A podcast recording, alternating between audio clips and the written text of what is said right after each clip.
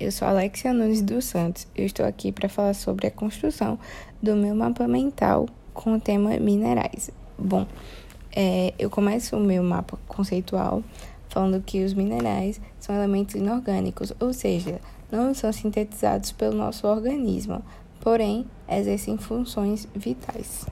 É, também os minerais possuem uma biodisponibilidade variável, que essa biodisponibilidade refere-se à taxa e à proporção com quais o nutriente é absorvido e utilizado.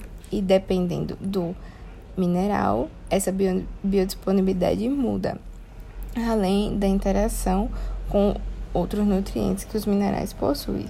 Uma interação muito importante é a interação do sódio com cálcio, que promove a excreção de sódio e cálcio quando há excesso de sódio no organismo, produzindo é, uma regulação hídrica no nosso organismo.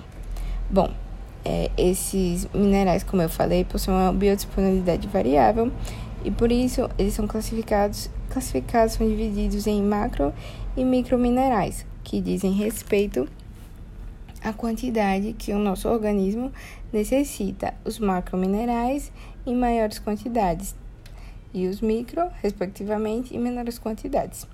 É, alguns desses macrominerais estão aqui no meu mapa conceitual, conceitual tais como cálcio, é, que é, tem uma função de extrema importância nosso organismo, como a constituição de tecidos ósseos e dentro, além de funções orgânicas como contração muscular, é, coagulação sanguínea e transmissão de impulsos nervosos. Também, no meu mapa conceitual, é, a potássio, que também é extremamente importante na transmissão de impulsos nervosos, equilíbrio eletrolítico, o sódio também, que regula o fluido extracelular e também ajuda no equilíbrio, ácido base e o fósforo, que é essencial no sistema tampão principal, e o magnésio, que está presente no metabolismo energético, além da formação de tecidos de ossos e dentes. É, alguns microminerais, como o ferro, que é um veiculador de oxigênio para todo o organismo, o zinco, que auxilia na respiração dos tecidos, e também participa nesse, no metabolismo de proteínas e carboidratos. É, no meu mapa mental está presente algumas funções orgânicas, tais como eu já citei é, durante a exemplificação de macro e microminerais. E também é, os minerais exercem uma função essencial no nosso organismo, que é combater os efeitos degenerativos dos radicais livres.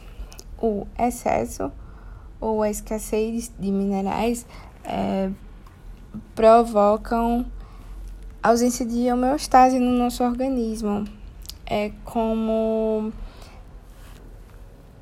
um desequilíbrio. Tá? A escassez causa perturbação digestiva, irritabilidade, insônia, fadiga, é, o seu excesso vai causar doenças, fraqueza muscular e até efeitos tóxicos no nosso organismo.